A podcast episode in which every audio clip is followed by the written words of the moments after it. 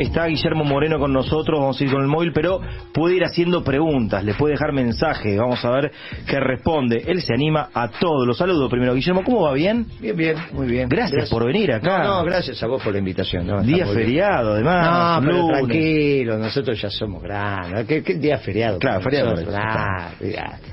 gracias, ahí empezamos. Les leo algunas frases últimas de Guillermo Moreno. Todo 2022. No, no, 2014, 2022. Si el gobierno firma con el FMI, la recesión va a ser brutal para fin de año. Hace, esto lo dijo hace 48 horas. La guerra Ucrania-Rusia está todo el mundo convulsionado, dice, es una discusión de medianera. Tiró Guillermo Moreno. No, los textuales sacados así son, son geniales. Eh, Cristina Kirchner tiene que pedir perdón y renunciar. Tiró ahora en, principio de febrero. febrero. Eh, Alberto Fernández no está apto para estar donde está. Eh, llevan al peronismo a la derrota, lo dijo acá a las 7.50. Bueno, el presidente se tiene que hacer cargo del narcotráfico. Lamentablemente esto va a terminar muy mal. Todas definiciones de Guillermo Moreno, lo tenemos en piso. Guillermo, ¿te llaman? ¿Te dicen algo? ¿Te, dice, te llama Alberto dice, eh, afloja un poco, eh, vamos a sentarnos como Rusia y Ucrania a, a, dirimir estas diferencias. ¿Te ha llamado o nada?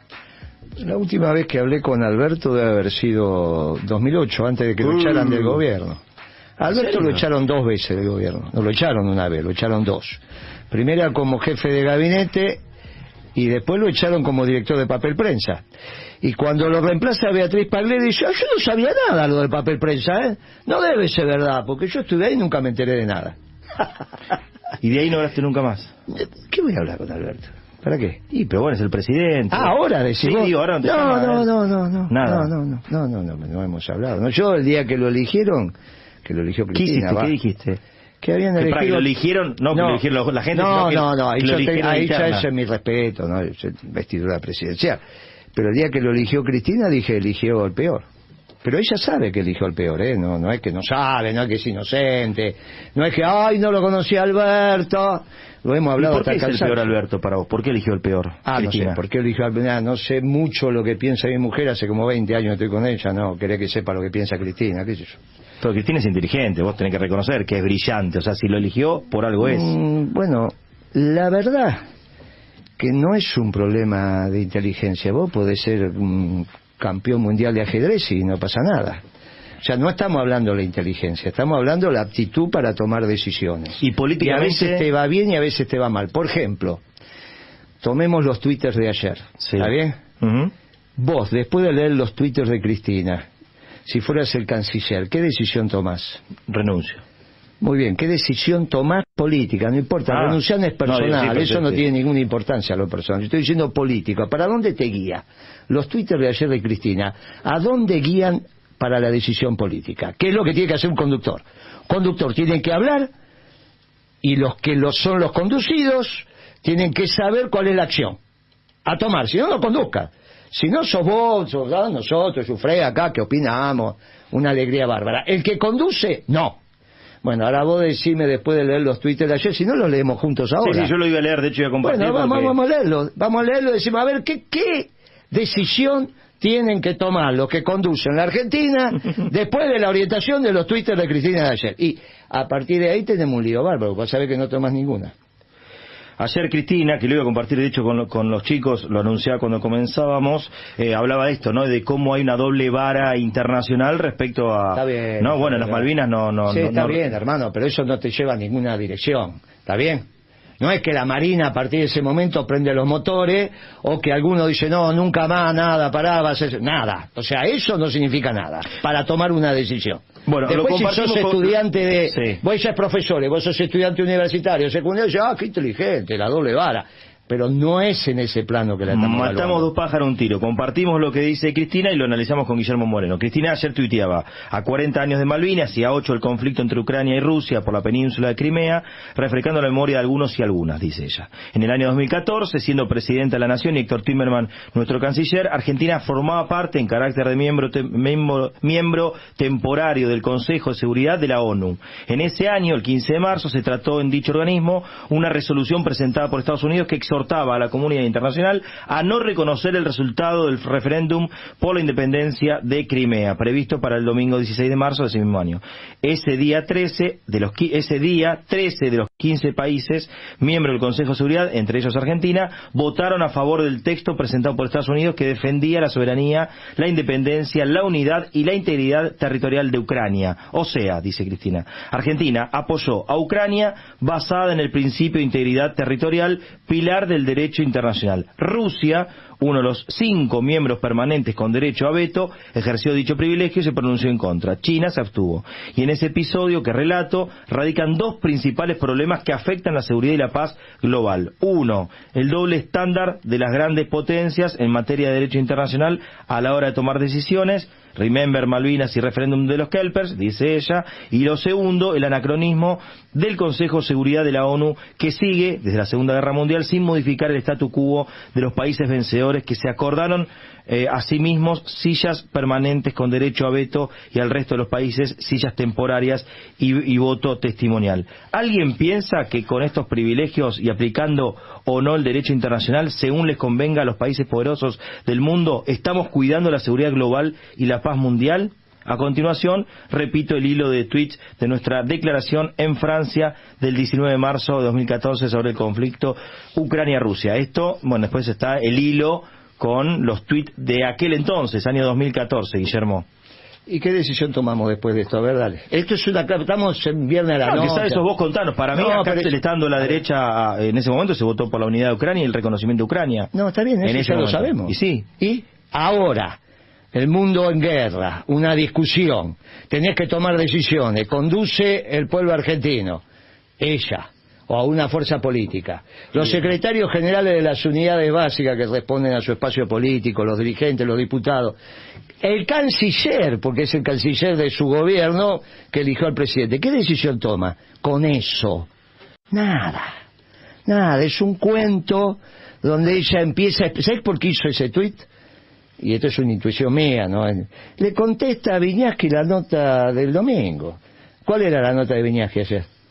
la alianza entre eh, las relaciones estrechas entre Cristina y Putin, ¿no? Contesta esa nota. Contesta esa nota. Dice, no, mire, yo, yo estuve en contra. Viejo, ¿Y el, gobierno tiene que seguir este hilo de tuit de Cristina? ¿Tendría que seguirlo? Pero no, si es una... no estamos discutiendo si el gobierno lo tiene que seguir. Estamos diciendo que un dirigente político, así conduzca a cinco personas, tiene que tomar decisiones y opiniones para que sus conducidos sepan a dónde ir. Entonces, con ese Twitter, lo único que generó fue confusión. Pues sí, que Cristina no conduce. Es obvio, fíjate el Twitter. Es obvio, ¿qué decisión tomás vos con eso? Mirá la diferencia cuando hablaba Kirchner. Sobre cada cosa que hablaba, vos sabías lo que tenías que hacer. Está bien, pero Guillermo no es presidenta ahora. Ella, Muy bien, ella ¿para qué opina? pero opina más desde la historia y lo que ella le tocó está, vivir. Está perfecto. Entonces, el presidente no, Alberto, pero si no, estamos diciendo, no estamos debatiendo eso. Estamos diciendo si conduce. Si los dos nos pusimos de acuerdo que no conduce, está bárbaro. No conduce. Listo, es la primera conclusión del programa al menos conmigo acá. Cristina no conduce. Es tramposo, no conduce de manera oficial, internacional, una decisión bueno, pero entonces de guerra, pero conduce la militancia, conduce... Entonces decime cuál es la acción que se, emana de eso. Porque vos me pasás de la conducción, que es un hecho político que yo estoy manifestando, al hecho institucional. Yo te acepté el hecho institucional, no conduce. Ahora vamos al plano de la política. ¿Qué conduce? ¿Qué hace con eso? ¿Qué hace un secretario general de una unidad básica hoy después de leer ese tuit con sus afiliados? Digamos, este, por ahí, este, en este tema todavía no fijó posición. Muy bien, entonces ¿para qué lo escribió? No, para, para marcar esa otra cuestión, por ahí sea para lo que vos bueno, decís. listo, entonces dejémoslo pasar, no tiene mayor importancia. No, pero por ahí, digamos, ahí queda el debate si conduce o no conduce Cristina. No, entonces es otro debate, no a partir de ese tuit. Ah, no a partir de ese tuit, no a partir de ese tuit. Por eso tiene que renunciar, porque condujo al pueblo a la derrota. Porque eso es lo que te faltó decir en la, en la frase. Yo no dije, Cristina tiene que pedir perdón y nada más, y tiene que renunciar. Dije, última carta de Cristina al pueblo argentino, perdón. Cuando explica el perdón es porque conduje al pueblo a la derrota. Porque lo que hizo en el 19, eligiendo al peor, es conduciendo al pueblo a la derrota, lo condujo, como vos hoy mirándome a los ojos sabés que en el 2023 se está perdiendo el oficialismo, las elecciones entre 15 y 20 puntos, pero quizá algo peor, por primera vez el peronismo duda de la continuidad histórica de la causa. O sea que yo tengo que deba reflexionar con vos que mis amigos personales que perdieron la vida y todos los que en el peronismo perdieron la vida en 70 años fue al cohete porque Cristina tomó una decisión en soledad, sin consultar con nadie, sin hablar con nadie, pensando que no se equivoca. Pero ¿de dónde ahora, salió esa Ahora lo seguimos con Guillermo Moreno, pues son 18.50, tiempo de noticias. Vamos a charlar del futuro del peronismo, el futuro de este gobierno, si gana el peronismo, si vuelve el macrismo, qué va a pasar, y también su presente y su futuro político. Dale lo que expresa y sobre todo contundente, no anda con vueltas, David. Es no, así, eso, clarito que, que, no. Para mí, Cristina conduce, eh, lo quiero decir, conduce. Eh, después no sé, y eso sí lo sabe Guillermo, arriba qué es lo que pasa, cómo es la relación con Alberto, quién es el que toma las decisiones. Si uno esperaba que, según lo que opinaba o lo que decía Cristina, lo que va a hacer el país, es distinto. Eso ahora no está sucediendo, decía Guillermo. Lo que dice Cristina no, no se traduce en, en, por ejemplo, en políticas exteriores. No, yo digo que es peor, no dice nada. No dice, ah, vos directamente no dice nada. Leíste el Twitter, lo acabas de leer. Te dije, a ver, ¿cuál es la acción que se deviene de ese Twitter? Y no, no, no, está haciendo algo histórico, algo del 2014. ¿Y entonces para qué sirve eso? Está bien para dar una cátedra en la facultad, venir a hablar, decir, pero eso no es el poder Voy a aprovechar tu, tu conocimiento y también que vas de frente con todo. ¿Rusia es el malo, Ucrania es el bueno? ¿Es el oh, No, de ninguna manera. Ya, leíste ahí una frase que, que dije, esto es una disputa de medianera, no hay que confundirse. Lamentablemente las disputas de medianera entre los nuevos entre los ganadores del nuevo orden internacional es una disputa que va a fondo. No es que vos y yo hicimos una medianera y nos estamos peleando por un metro más, un metro menos, que a veces son muy violentas también, ¿no? Sí. Nada más que son entre dos familias. Pero esta es una disputa por medianera que está definiendo dos, un antes y un después, ah, sobre la construcción de la arquitectura del nuevo orden que empezó con Trump. Esto empezó contra el, el viejo orden, la globalización fue desde la caída del muro de Berlín hasta la asunción de Trump, enero del 17. Obviamente te pongo fecha para que nos ubiquemos, ¿no? Porque no entendamos que la historia son procesos, ¿no? Esto está, es obvio que son procesos, ni la caída del muro ni la llegada de Trump.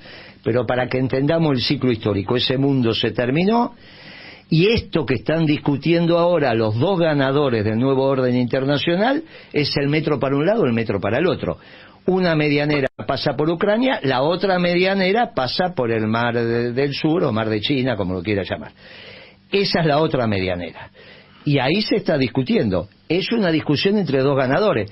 Cuando vos tenés esta caracterización podés estar equivocado o acertado, pero salís de esta tontería, lo bueno, lo malo, lo moral, o no. Digamos, en esta caracterización lo que pueda decir Cambiemos, lo que pueda decir Milay, lo que diga Patricia Burde, no tiene ninguna importancia. Mire que es una discusión entre los dos, es otra salta, lo que pasa que con otro mundo, entre los dos ganadores. Por eso hay que analizar... ¿Quiénes son, Guillermo, los dos ganadores? Y es obvio que sí, es Rusia y Estados Unidos. La declaración más importante de Estados Unidos es la que hizo Trump. Yo no tengo la culpa que Alberto pensara que Biden era bueno para el mundo y que le llegaran a decir Juan Domingo Biden. Mirá la confusión que tiene.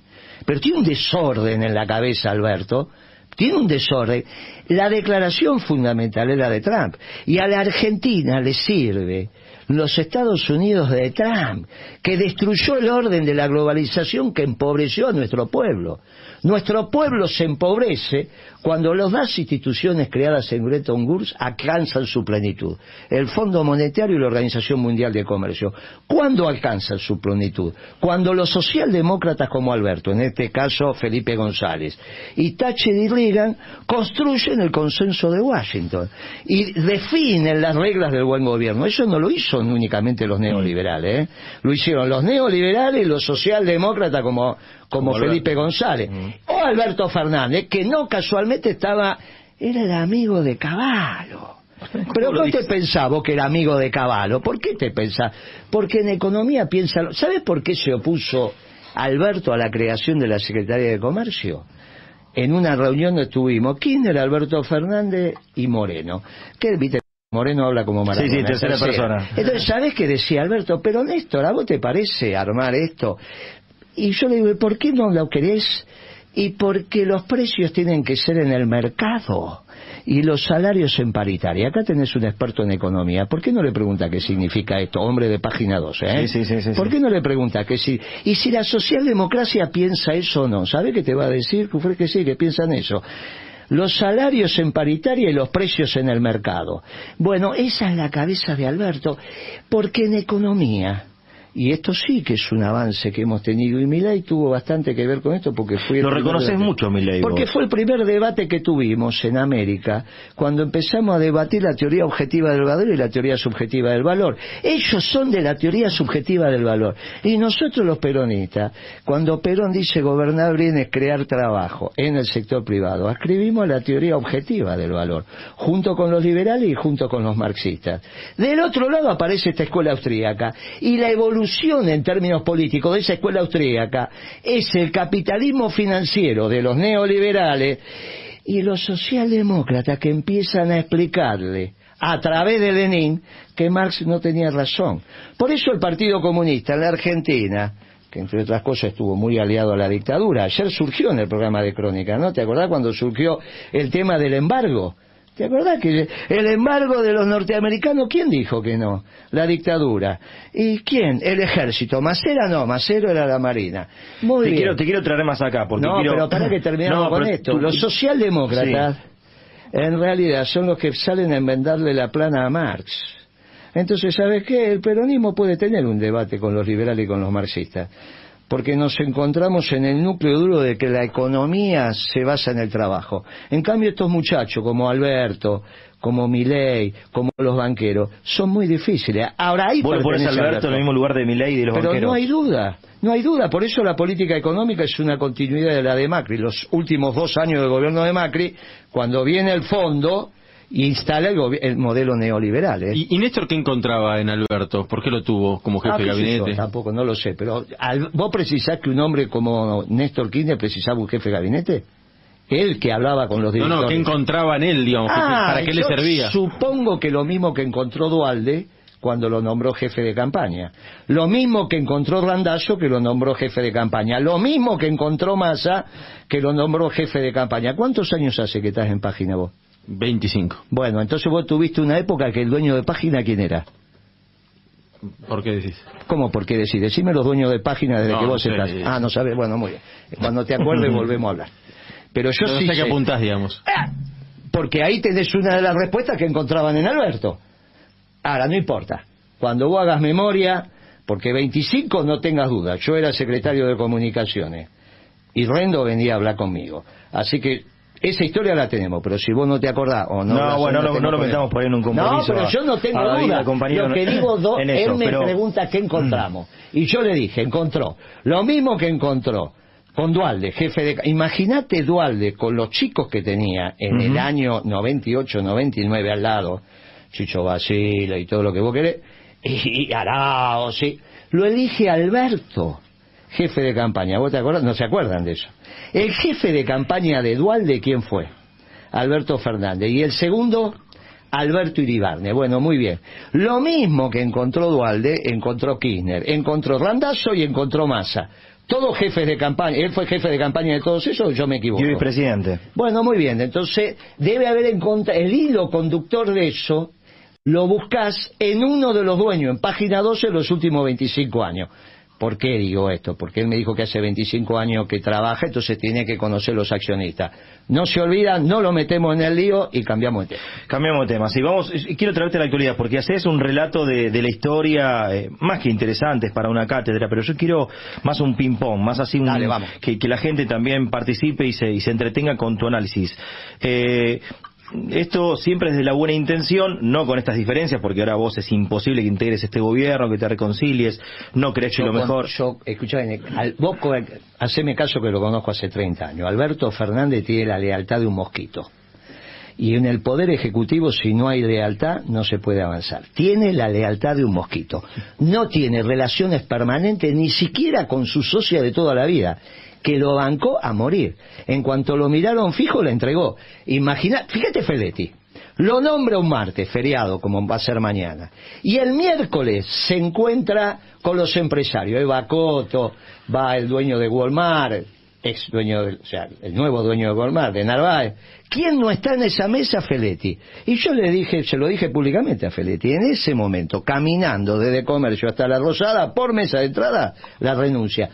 Porque el secretario ¿por, qué te juntaste con Feletti y no hablaste con Alberto, por ejemplo? No, no me junto con Feletti. Bueno, pero hablaste, me, me, me contaste. Yo le dije a Feletti. Una charla al menos, no, yo le dije a ¿Le recomendaste algo? Públicamente dije. Ah. No, no me escuchaste esa parte. ¿Vos no estuviste con él? No. ¿O lo llamaste a él? No, públicamente le dije, viejo, hoy renuncia, porque el secretario de Comercio trabaja de palabra. Si vos no tenés... De palabra, decís que no te va a respetar nadie. Y claro. Bueno, y te decía, para, voy a completar, voy a completar la pregunta. ¿Qué pasó el viernes este que acabo de terminar, con la harina? Molino anunció que suspendió la venta. ¿Te imaginas que no en la década ganada debe pasar eso? Pero el secretario de Comercio, ¿qué puede hacer? No puede hacer nada. No hubo harina, no hubo comercialización de harina el viernes. Porque cuando a mí me pasó con el azúcar y el aceite, porque fue una situación muy particular y te puedo asegurar que entre días... Ahí Cristina me llamó, ¿por qué lo arreglé? ¿Por qué dio 48 horas para solucionar este tema? Viste que siempre me dicen en qué me equivoqué. En siete años y medio tuve tres días que me faltaron aceite, azúcar, se había muerto Kinder. Bueno, fue un día una situación muy especial. Pero se solucionó. ¿Qué puede hacer Feletti? con ese presidente. Imagínate. Por eso no se puede trabajar. Y por eso tenés un gobierno donde cada uno mira para cualquier lado. Mira, si ahora entran cuatro, seis, ocho muchachos acá, nosotros cuatro, no la dama, nos vamos a pelear. Espalda con espalda le vamos a dar. No importa, vamos a perder, pero le vamos a dar. Bueno, con él olvidate. Cuando te diste vuelta, no lo tenés más. O está trabajando para el otro. Olvídate, yo lo conozco a Alberto de hace 30 años, fue siempre. No, no, no puede ser que, a ver, que haya sido parte de su historia política y que ahora sea distinto con el rol de presidente. matambre viejo, duro, ¿cómo lo ablandás? Olvídate. O sea, aparte lo ves en el gobierno, porque yo te acepto esto hace eh, dos, dos, 24 meses atrás. Yo decía esto cuando él empezó. Miren que Alberto tiene la lealtad de un mosquito. No, porque por ahí cambió. Ya pasó el tiempo que pasó. Decime alguna actitud leal. Si estás diciendo vos en tu pregunta que Cristina piensa una cosa y él hace otra. Yo te dije, mira, Cristina en este momento no piensa. ¿eh? Lo ves en ese Twitter. No piensa, estamos en un problema. Ella está en el peor momento político de su vida, no personal. ¿eh? Yo entiendo que el peor momento personal fueron dos, cuando se le murió su compañero y cuando alguna vez un periodista dijo, esta noche va presa la hija de una... Ahora, eso sí que fue duro. Ahora, político yo no creo que haya tenido otro momento peor que este. Porque está claro que está conduciendo al pueblo a la derrota y no tiene estrategia y no sabe para dónde ir. Ese tuit de ayer, porque cuando ella no habla, parece que la estrategia es no hablar. El problema es que habló. Y cuando habló no dijo nada. Si querés lo volvemos a leer el Twitter. Ahora lo charlamos, ahora lo definimos, tenemos una tanda atrasada, ya, ya, conversamos con Guillermo Moreno, le pueden hacer preguntas, vamos a empezar a leer. Hay que bancarse todas, Guillermo, la gente, todo, todo lo que le quieran decir. Porque uno estando acá le repreguntaría, pasa si vos le repreguntás, es otra otra otra respuesta larga y lo quiero escucharlo y, disfrutarlo lo que dice, aún no estamos de acuerdo, pero dijimos que esa es la libertad que tenemos todos de opinar y de participar en esta charla, que por eso vino, ¿no? Para que para escuchar su análisis. el productor, camina ya como perro Camina, recibió... tranquilo, tranquilo, Teo, no pasa nada, es un amigo. Dale. Áreas fiscales en los paraísos fiscales para también eh, para sectores que no tengan ingresos fijos, no para desocupados, básicamente. Sería como un seguro contra la indigencia, que en este momento serían 11.100 pesos por persona. Eso quieren que se cree un salario universal.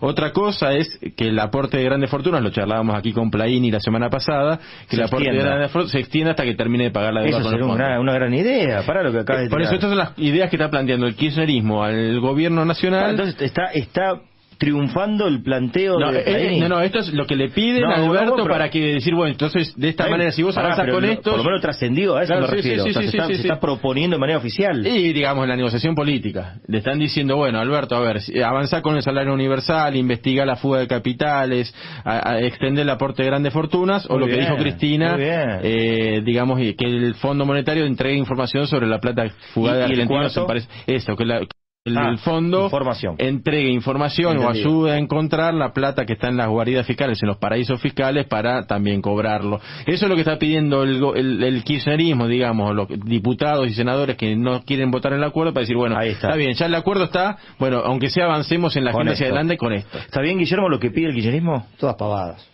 todas pavadas. Toda pavada. Vos imaginate, pero toda estupidez, pero es que no es gente seria. ¿Pero por qué toda bueno, pavada? Si está muy bien lo que te plantea. Lo voy a explicar. Si pero por favor, pero se hace enojar a los oyentes aparte. ¿Cómo todas pavadas? Todas pavadas. Todas estupideces de gente que no, no, no está apta para estar en el gobierno, mucho menos eso. Fíjate vos, ¿cómo protegió Kirchner la plata de Santa Cruz, que era la que le habían dado por la privatización de IPF? para que no se la comiera la devaluación del 2001. A ver, decime vos. Y la puso en, Suiza, digamos. No sé dónde. Bueno, en un fondo. En fondo. ¿Cuántos millones de dólares era? 500 millones. En 600 y pico. Ajá. ¿Estuvo bien o estuvo mal, Kirchner? Contestame, Jufre. Y bueno, fue la forma de, guardar eh, de, guardar ese dinero. una cosa, te pregunté clarito. ¿Estuvo bien o yo soy periodista, digamos, hago preguntas en general. Ah, Después las conclusiones se la dejo para los especialistas. vamos a hacer, hacer con la cabecita y nadie te escucha. estuvo, estuvo bien, estuvo bien, muchacho. ¿Sabes qué es esta estupidez de la fuga de capitales? ¿Sabes quién lo inventó en la Argentina? Una mancomunión entre Redrado y Melconian en el año 2005. Entonces hacen un documento y se lo mandan a Kirchner, porque estaba la balanza comercial favorable y no aparecían las reservas. Entonces hacen un documento Melconian por afuera, escribiendo en página 12, ¿viste? Donde escribe Melcoñán. de esa época escribía en página 12. Qué raro, qué, qué, no, qué raro, si era el mismo dueño. Era el mismo dueño. No, no, lo va a decir Chufre, lo digo yo. Escribía, lo digo yo. Busca esa nota, vas a ver cómo lo vas a. Ah, bueno, alguna y, bueno, bueno, bueno. Y, bueno, no fue toda la vida el dueño. Yo te estoy diciendo que en esa época. Y por adentro del gobierno Redrado, ya algo que escribe Redrado y Melcoñán, mucha bola, bueno, le da, ¿no? No, No, no, no, no, Entonces ese documento me llega a mí. Y entonces yo digo, esto es una tontería. Entonces lo que dice Kirchner, un debate, Redrado Moreno, donde se dio en la casa de Debido. Y ahí fuimos. Ojo, yo estoy hablando cosas que no fuimos dos, ¿no? Era todo un público que había ahí porque éramos... Bueno, a partir de ese debate, Obviamente que no se siguió con esa tontería, hasta mucho tiempo después, te diría yo, casi llegando al 2011, fíjate vos los años que pasaron, cuando Britos, el dueño del Banco Macro, que no puedo hablar mucho porque falleció y eso está mal, capitanea la corrida de la reelección de Cristina. ¿Vos te acordás? 2011, hmm. ministro de Economía Vudú y en el Banco Central Marco del Pon es una corrida que dura, muchos meses. ¿Te acordás, yo frebo de esa corrida? Se llevaron una cantidad, se llevaron una cantidad muy importante, capitaneada por el Banco Macro. Vos sabés que siempre hay una relación muy estrecha entre todos los que estuvieron al frente del ANSES y el Banco Macro. Eso te lo explica Jufré después, tranquilo, te lo explica por qué los muchachos que estuvieron en el ANSES siempre tuvieron una relación muy estrecha con el Banco Macro se llame más, Vudú o algunos más. La cuestión es que durante todos esos años no se hablaba de fuga de capitales. Porque si vos tenés 100 millones de pesos y los cambiás por un millón de dólares, como hacía Kirchner, que compraba 2 millones de dólares por mes. ¿Vos te acordás cuando Kirchner compraba 2 millones de dólares por mes, no? Que permitía comprar al, al, público, digamos. No, él compraba. ¿Qué que permitía? Él compraba. ¿No te acordás que Víctor Hugo lo apostilló y dijo, eh, usted está comprando dos millones y él salió al aire y le explicó por qué compraba dos millones de dólares por mes. Las personas físicas en la Argentina durante la década ganada podían comprar dos millones de dólares por mes y estábamos todos de acuerdo. La primera vez que una empresa española me quiso amenazar, yo era secretario era secretario de comunicaciones. La teníamos a, a, Telefónica ahí un poquito por el tema de las tarifas, no importa. Entonces vino el padrino. El padrino era Repsol. Mm. Me pidió una reunión, le pregunté a Debido, me dijo, sí, atendela, a ver qué te dice. Entonces vino el capo de Tutilo Capi de IPF. Y entonces me dice, si usted sigue este, trabajando así con Telefónica, el año que viene IPF le va a liquidar todos los dólares que tiene afuera acá en la Argentina. Y yo le digo, con eso me vas a disparar, me vas a disparar con Cevita. Si venís a disparar, dispara de verdad. Si vos vas a liquidar todos los dólares para bajarme el tipo de cambio, yo te voy a hacer una operación de mercado abierto y se terminó la cosa. Se levantó, se fue y después arreglamos todo. En nuestra época, de la década ganada, las exportadoras no tenían que liquidar las divisas. No tenían ninguna necesidad. Las petroleras dejaban los dólares afuera, las mineras también, y las empresas agroexportadoras liquidaban cuando tenían que liquidar. Con eso, que no eran 15 días, ¿eh? con eso crecimos a tasa china, porque hicimos las cosas bien. Si vos tenés 100 millones de dólares, de pesos, y lo cambiás por un millón de dólares ahora, que cuando tenías 100 millones de pesos tenías merda, no tenías capital, pero ¿en qué cabeza cabe que cuando vos tenés pesos no es capital? Lo que vos tenés que generar es una macroeconomía ordenada para que tener peso, tener dólares, te dé lo mismo. Sí, Eso pero fue hoy, lo que hizo hoy, no es lo mismo. Ah, ¿sabés por qué? Porque es un gobierno socialdemócrata. Hoy muy distinto. Ah, porque es un gobierno socialdemócrata que está llevando al país a dónde. Tenemos tanda y contesta Guillermo Moreno a los oyentes. De noticias nos queda mucho de Cufré, nos queda de Diego García Sáez. Yo estoy muy enojado con Guillermo Moreno porque no nos da esperanza. Siento que el peronismo está haciendo todo mal, que vuelve el macrismo. Yo no sé si están así. Tal vez es su opinión y bueno, vamos a dejar que la gente eh, diga sí o no. A ver qué mensajes hay. Tenemos oyentes también por mensaje y Moreno responde. Insisto, los oyentes no se enojen conmigo, ¿eh? lo que lo dice, lo dice Guillermo Moreno, hay que dejarlo hablar, para eso es el invitado. Se vino un día feriado como hoy, se molestó, vino Rabiniani 1732, que pueden venir todos, ¿no, Guillermo? Acá un día podemos hacer un debate con todo lo que están puteando ahora, lo traes acá. Recién le leíamos, le leíamos mensajes a Guillermo en la tanda y dice, no, que vengan acá, como es acá, lo hacemos todos en persona. Todo, todo. Uno por uno, le respondes a todos. Es todo, hacemos una asamblea, una reunión acá, no hay ningún problema, hay lugar acá. Hay una sillita, ¿Viste qué lindo está el bar de las 750? Sí, donde siempre donde hay, vos te das cuenta que ah, ¿quién, quién está porque hay un bar adelante. bueno, a ver, mensaje que nos llegan a nuestro WhatsApp 11 922 4098. Bueno, basta. Moreno y Cositorto, ¿quién más? Dice Rafael de Versalles. A nuestra Cristina, que ni la nombre, es la mujer más inteligente de la política. Pregúntale por qué dice lo que dice de Cristina, que, que lo que dice Cristina es viejo. Él se la, se la pasa hablando del pasado con sus amiguitos innombrables como Dualde. Pregúntale si la odia por ser mujer e inteligente y amada. ¿La odias a Cristina? Pero son locos ustedes. No. Tener respeto político de, para mí la más brillante de todas. Estamos hablando de política. Yo, mira, hoy estaba hablando con un compañero. Hmm. Cuando Kirchner falleció, hmm. en el ataúd, nosotros hicimos un juramento que, que llegábamos hasta el 10 de diciembre que íbamos a cuidar. Después del 10 de diciembre se terminó. Si se equivoca, se equivoca y se está equivocando. por eso no me gustó lo de Bernie. ¿eh? dónde está? Porque Bernie juró por Cristina y ahora dice que los juramentos se respetan. ¿Y dónde está tu lealtad a Cristina? No, ya Cristina dejó de ser la jefa del movimiento peronista cuando, cuando entregó la banda se terminó, por eso no tenía legitimidad para tomar la decisión. la conductora, no, para vos, de tu espacio, no la mía. Y se lo dije con toda ¿Y quién es tu líder político? No, no hay. ¿En quién te? El peronismo está en ebullición. Vos no vas a terminar cerrando con mi ley, ¿no? Ya te veo mi ley Moreno. No, nosotros, ¿sabés qué pasa?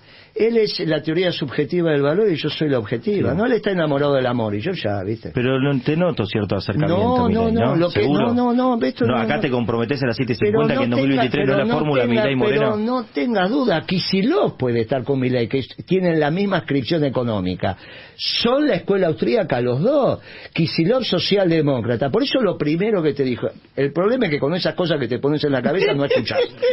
te dije que los socialdemócratas como Alberto, Kisilov, son lo mismo que los neoliberales. ¿Por qué, ¿por qué vos tu posición eh, para mí, eso o no? Yo sí lo entiendo, pero te digo esto, ¿por qué si vos te presentás a elecciones no sacas 35 puntos y representás al peronismo? ¿Sabés que lo que pasa? Una cosa son los votos que contás y otra cosa son los votos que sacás. Esa, esa diferencia vos lo sabés porque sos de Gran Buenos Aires, no te hagas el vivo. Yo me la banco porque la regla del juego... Pero si te roban 10 millones de votos... Vos decís eso. No, yo no dije 10 millones de porque vos, si estuvieses tan seguro de todo esto, la gente tendría que comprar y, apoyarte. ¿Y por qué si Kirchner cuando empezó tenía el 2%? Si no era por los votos de Dualde, ¿vos te parece que hubiese sido presidente? ¿Quién le puso los fiscales a Kirchner? ¿Quién le puso Cufré, ahora que te lo digo bien? ¿Quién le puso los fiscales a Kirchner? ¿Kirchner trajo los fiscales? ¿O quién se los puso en el 2003? Vamos, che, ¿qué son? ¿Todos bebés de pecho acá? Vamos, ¿por qué, ¿por qué se bajó Menem? ¿Porque tenía los fiscales o porque no los tenía? Vamos, muchachos. ¿Qué ustedes piensan? ¿Que la política empezó hace pero dos años? pero vos decís que es porque te, porque te voltean, entonces no que pero no querido, el aparato electoral es el aparato electoral. Bueno, ¿sabe cuántos fiscales precisa la provincia de Buenos Aires? 36.000, más los pues generales. Si la gente te vota, para mí hoy está más allá de los fiscales. No, ¿eh? ah, no más o menos, porque a la hora de contar los votos... No, pero al contar los votos... En la provincia. Contar los votos, contar los votos. Dale, che, que vos sos de la provincia, no te hagas mensaje, dale. Si no sabés cuando... No, yo sé, pero me da sabe lo que, que... Sabe lo que... Sabe cuando se juntan masa y Rodríguez Larreta, el lío que hacen en Lugano? ¿O vos decís que no se junta? ¿Lo de Pisa Cero es falso? ¿No se encuentran ahí? Me contaste, ¿se juntan entonces en Pisa no, Cero? No, es mentira, ¿no? Vamos, dale. Yo no lo sé. ¿Para que vos ves un más a la reta juntos en 2023? ¿Y Alberto Fernández no? ¿Los tres? No. ¿Y la Vidal no? Pero no puede ser, no, no hay un encuentro generacional entre... ¿no? Hay límite, no puede decir eso, ¿cómo ¿no? no voy a poder? Todos juntos. el único lo único, el, escollo que tienen ahí es Macri, que es el patrón de, de estancia. Patrón del mal. Eh, bueno, es el patrón de estancia. Y nunca vi un gerente que le sople el negocio a un patrón. ¿Vos, Cufré? Tampoco, Está, está, está, está, ahí está, lo dejaste, pero está acá. nunca vi. Tiene miedo, como Escuchame una cosa, nadie. Que pase esta nota, dice Cumple, que pase esta nota. Yo eh, hablé millones de veces con Guillermo y nos agarramos en discusiones millones de veces.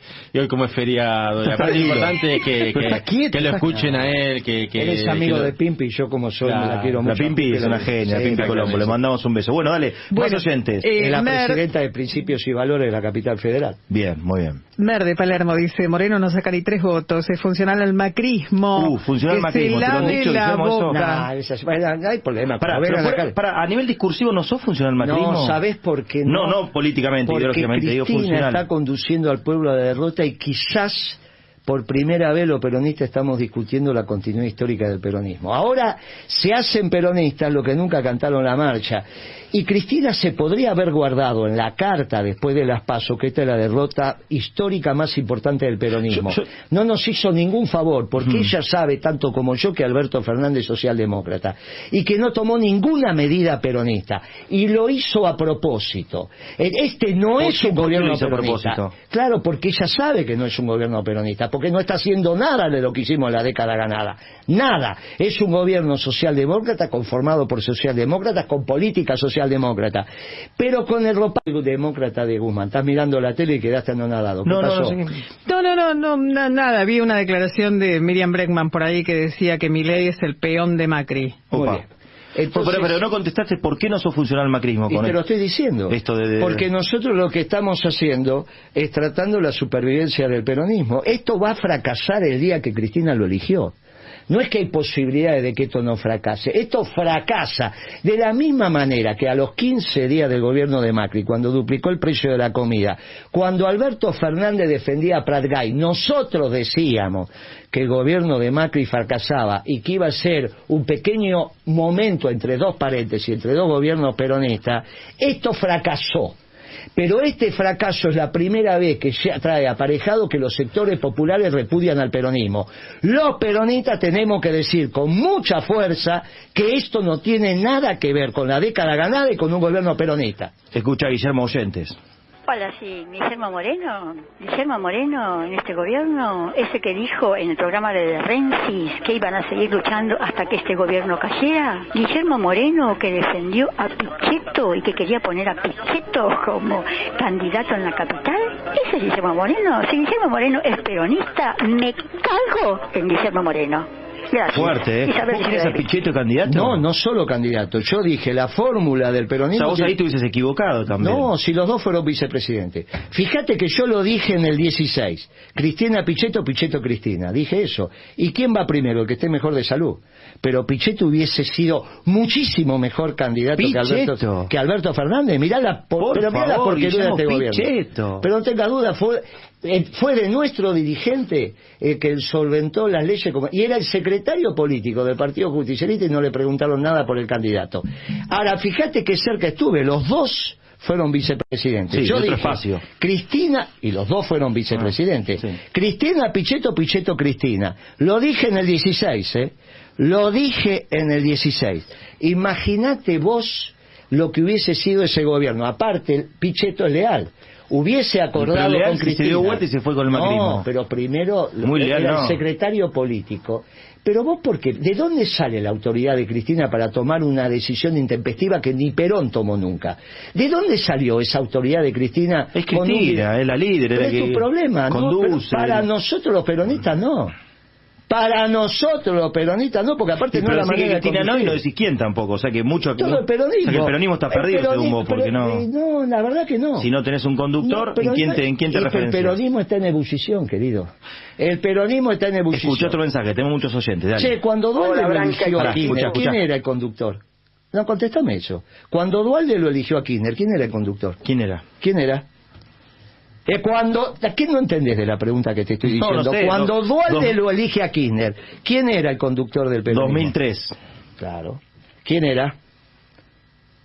No sé quién era el presidente en ese momento. ¿Y quién era? O el conductor en sí era, sí, era, era Dualde en ese momento. Ah, muy bien. ¿Viste cómo te volvió la memoria? No, está bien, pero nadie lo duda. Pero bueno, en ese momento es elegir bien. Cuando Cristina elige a Alberto, ¿lo elige bien o lo elige mal? Pero bueno, todavía no sabemos. Por ahí ahora el país sale adelante, vuelve a ganar el peronismo y salimos que vos no lo sepas. Es la diferencia de por qué yo soy el invitado. Sí. Bueno, yo sí lo sé. Pero lo sé no desde ahora, desde el día que lo eligió, que dije que eligió el peor. Y cada día que pasa vamos a estar peor. Y con este acuerdo con el fondo, no es que no hay que acordar con el fondo, con este acuerdo con el fondo a fin de año, 20 pesos, tiro 20 pesos acá en este mostrador y se matan los tres que Última pregunta y último... porque se fue ya. Última, última pregunta y último minuto de Guillermo Moreno. Dale, última pregunta. Hola Branca y equipo. Bueno, escuché que van a invitar a Moreno. ¿No, ¿Alguien no le podría preguntar por qué él quiere volver al peronismo del siglo pasado, ya totalmente fuera de, contexto? Es el peronismo viejo, Moreno. Por eso ataca a los frentes en donde no hay solo peronistas, sino que hay otras fuerzas. Un abrazo, Branca. Últimos 20 segundos, Guillermo, para responder. ¿Vos sos el viejo peronismo? No, nosotros somos la doctrina verdadera. Él quiere un gobierno sin doctrina que es como un cuerpo sin alma. Nosotros somos la doctrina verdadera, ni marxistas ni liberales, ni socialdemócratas ni neoliberales. Es el peronismo que ilumina la vida y nosotros nacimos peronistas y vamos a morir orgullosamente peronistas. Gracias por venir. No, gracias. Gracias eh, por contestar no, y aparte, gracias por todo, por el café y la verdad que me sentí muy cómodo. Un abrazo grande. Guillermo me acabo de enterar que es Jufré, no Jufré. Le dijiste, te, como bancamos, te bancamos. transpiró como loco. Pobre David, se fue corriendo pálido. Hay que transpiró. Y vos te rascabas bastante la cabeza. O no te bañaste o te subió la sangre a la cabeza. Gracias por todo. Y Che, y organizá esa reunión con los oyentes que me Hacemos, hacemos un café abierto para que la gente le pregunte a, Moreno. y respondes a todo. A todo. Lindo, linda, linda charla. 19.50, tiempo de noticias.